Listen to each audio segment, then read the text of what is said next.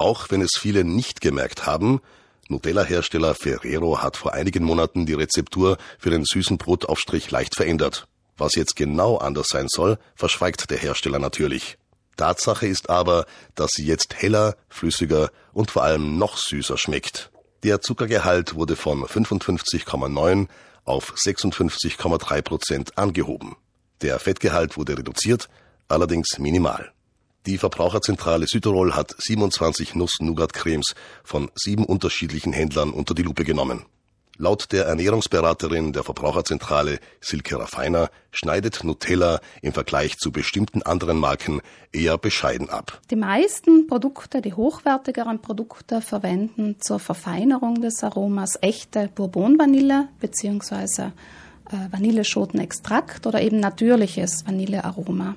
Und Nutella sowie auch äh, einige wenige andere Produkte greifen hier auf die billigeren künstlichen Aromen zurück. Außerdem ist Nutella, ähm, also Ferrero in diesem Fall, einer von wenigen Herstellern, die wirklich noch ausschließlich auf Palmöl als Fettzutat setzen.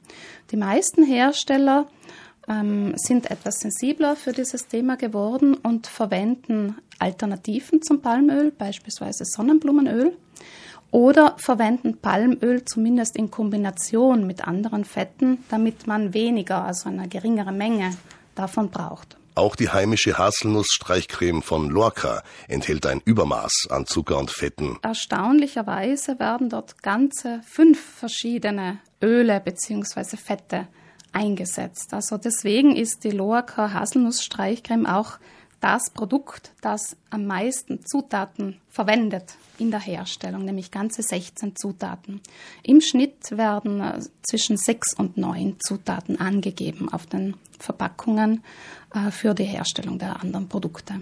Die Weltgesundheitsorganisation WHO empfiehlt täglich nicht mehr als 10 Prozent der Energiezufuhr in Form von Zucker. Für einen durchschnittlichen Erwachsenen sind das maximal 50 Gramm, also circa 10 Teelöffel Zucker am Tag. Im Vergleich zeigt sich, dass die Hersteller mit durchaus unterschiedlichen Rezepturen arbeiten, so Raffiner. Das Produkt, das den höchsten Zuckergehalt hat, beispielsweise enthält 62 äh, Gramm Zucker pro 100 Gramm Nuss-Nougat-Creme.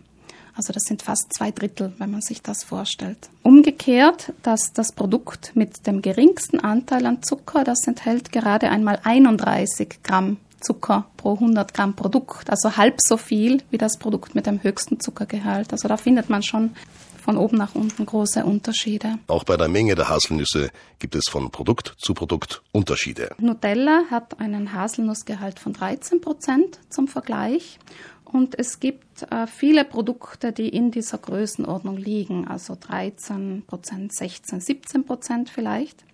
Daneben gibt es dann auch einige Produkte, die einen extra hohen Haselnussanteil aufweisen, also über 40 Prozent beispielsweise aus Haselnüssen.